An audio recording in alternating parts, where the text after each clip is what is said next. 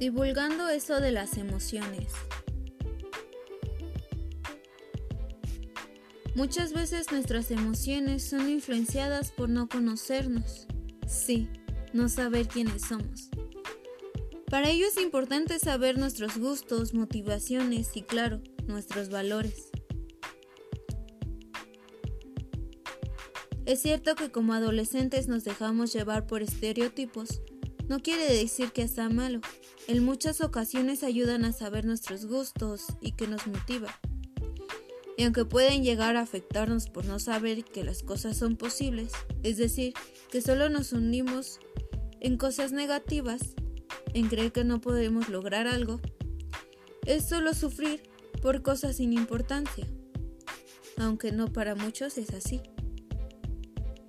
Aunque saber nuestros valores nos ayuda a, tomar decisiones, si ya sean buenas o malas, correctas o incorrectas. Lo que sucede es que es importante llegar a saber que mientras sea correcto y creas en ti, todo saldrá bien. Porque creer que lograrás lo que sea son el resultado de obtener muchas cualidades y fortalezas. Al reconocer la confianza que tienes en ti mismo y para lograr metas, es bueno saber nuestras fortalezas y debilidades. Esto no quiere decir que no seas bueno en algo, o como lo diríamos, somos inservibles y no lograremos nada, sino que ayudará a mejorarnos a nosotros mismos. Saber qué nos motiva, por qué tenemos paciencia, o el trabajo en equipo. Este último nos ayudará a nosotros a saber que no es malo pedir ayuda cuando lo necesitamos, porque según la investigadora Darcia Narváez, los seres humanos evolucionamos para cooperar entre nosotros. Y es bueno, y aunque muchas veces pensamos que no la necesitamos, es bueno agradecer que recibimos.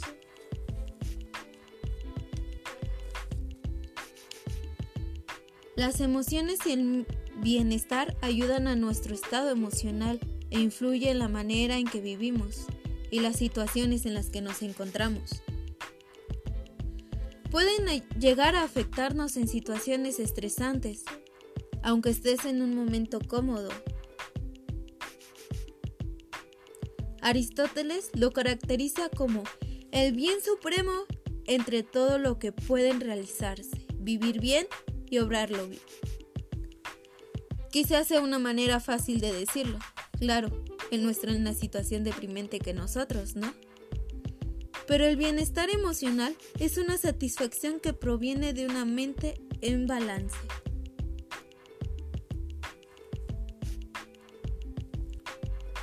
Para Rafael Vizquerra, el bienestar emocional le da un propósito a nuestra experiencia, pues en la medida en que se esté en un estado afectivo caracterizado por alegría o buen humor, amor, regocijo, gozo, paz interior, armonía, equilibrio, plenitud, entre otras, próximo a la felicidad estarás.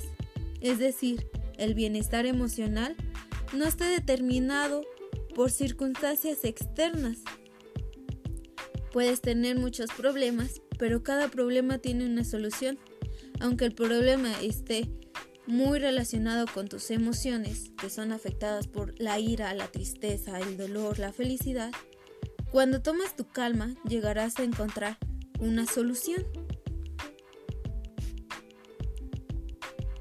En ocasiones estos los encontramos en frustraciones emocionales, es decir, en fracasos de los logros, pero si lo vemos desde otra perspectiva, los errores brindan oportunidad única para aprender. Thomas Alva Edison dijo, no he fracasado, he encontrado 10.000 maneras que no funcionan. Eso, eso quiere decir que todos cometemos errores y podemos sentirnos frustrados, desilusionados y tal vez darnos por vencidos. O podemos verlo como una oportunidad para aprender, crecer y mejorar. En muchas ocasiones los adolescentes tenemos muchos problemas. Claro que para resolverlos habrá muchos errores, pero encontrando la manera correcta podremos seguir adelante. También existen emociones en las relaciones, que son afectos de con quien nos juntamos. Existen relaciones afectivas.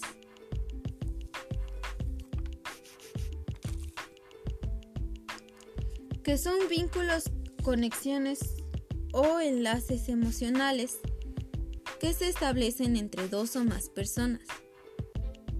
La capacidad para sentir y demostrar cualquier tipo de afecto. Existen diversos tipos de relaciones afectivas, ya sea la filial, que es entre hermanos, o la parental, que es entre padres e hijos, o de amistad, que es la afinidad entre pares. Reconocer las buenas emociones que te traen buena confianza ayudan a mejorar tus vínculos con, con quien te rodeas. Pero si solo transmite miedo, esa relación será muy mala, no tendrás bienestar.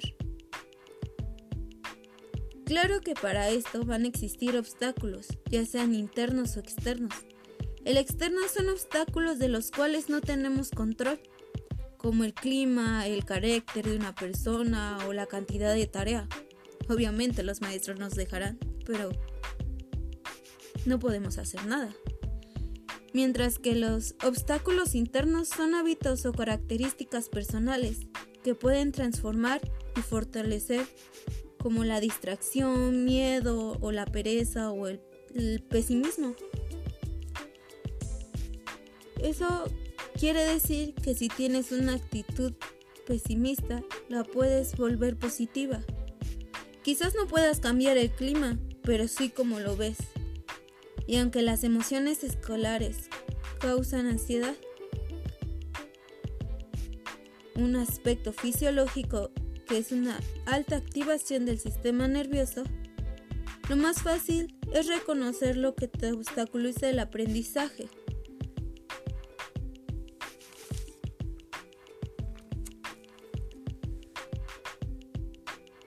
Existen aspectos duales de las emociones.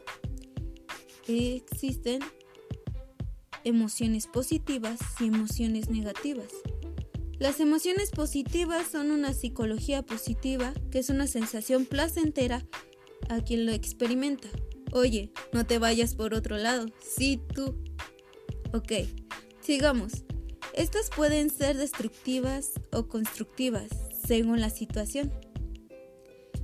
Existen emociones negativas que también son una psicología positiva. Las emociones desagradables. Sí, como cuando tu mamá te da un brócoli. Y son de igual manera destructivas o constructivas según la situación. Las constructivas son apropiadas al contexto, proveen información relevante para la ocasión. Las destructivas son cuando su duración es indefinida al contexto, ciegan nuestra perspectiva y nos impulsan a realizar acciones que no nos traerán consecuencias negativas. Cuando tienes una pelea con tus padres, en vez de solucionarlo de una forma constructiva, lo hacemos destructivamente, golpeándolos o diciendo palabras hirientes. Un aspecto cognitivo de las emociones son las que se refieren a lo que pensamos y a las imágenes que surgen durante la experiencia emocional. Una experiencia mental o psicológica que sucede de manera simultánea a la experiencia corporal.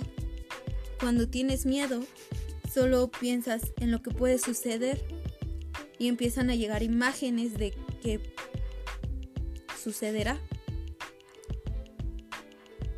Es por eso que la función evolutiva de las emociones nos prepara para enfrentar nuestras emociones a eventos de relevancia. Nuestras emociones nos acompañan 24/7, es decir, 24 horas, 7 días de la semana. Nos pueden ayudar a crear áreas de oportunidad y estilos de emociones. Existen demasiados, claro. Estas usualmente se reflejan en nuestro rostro, son faciales, es en un episodio de tiempo y pueden ser recurrentes. Así que debes saber cuándo parar, cuándo calmarte, relajarte y saber controlarlas. Estaría mucho mejor. Claro que es bueno saber qué lo provocó y en la situación cómo afrontarlo.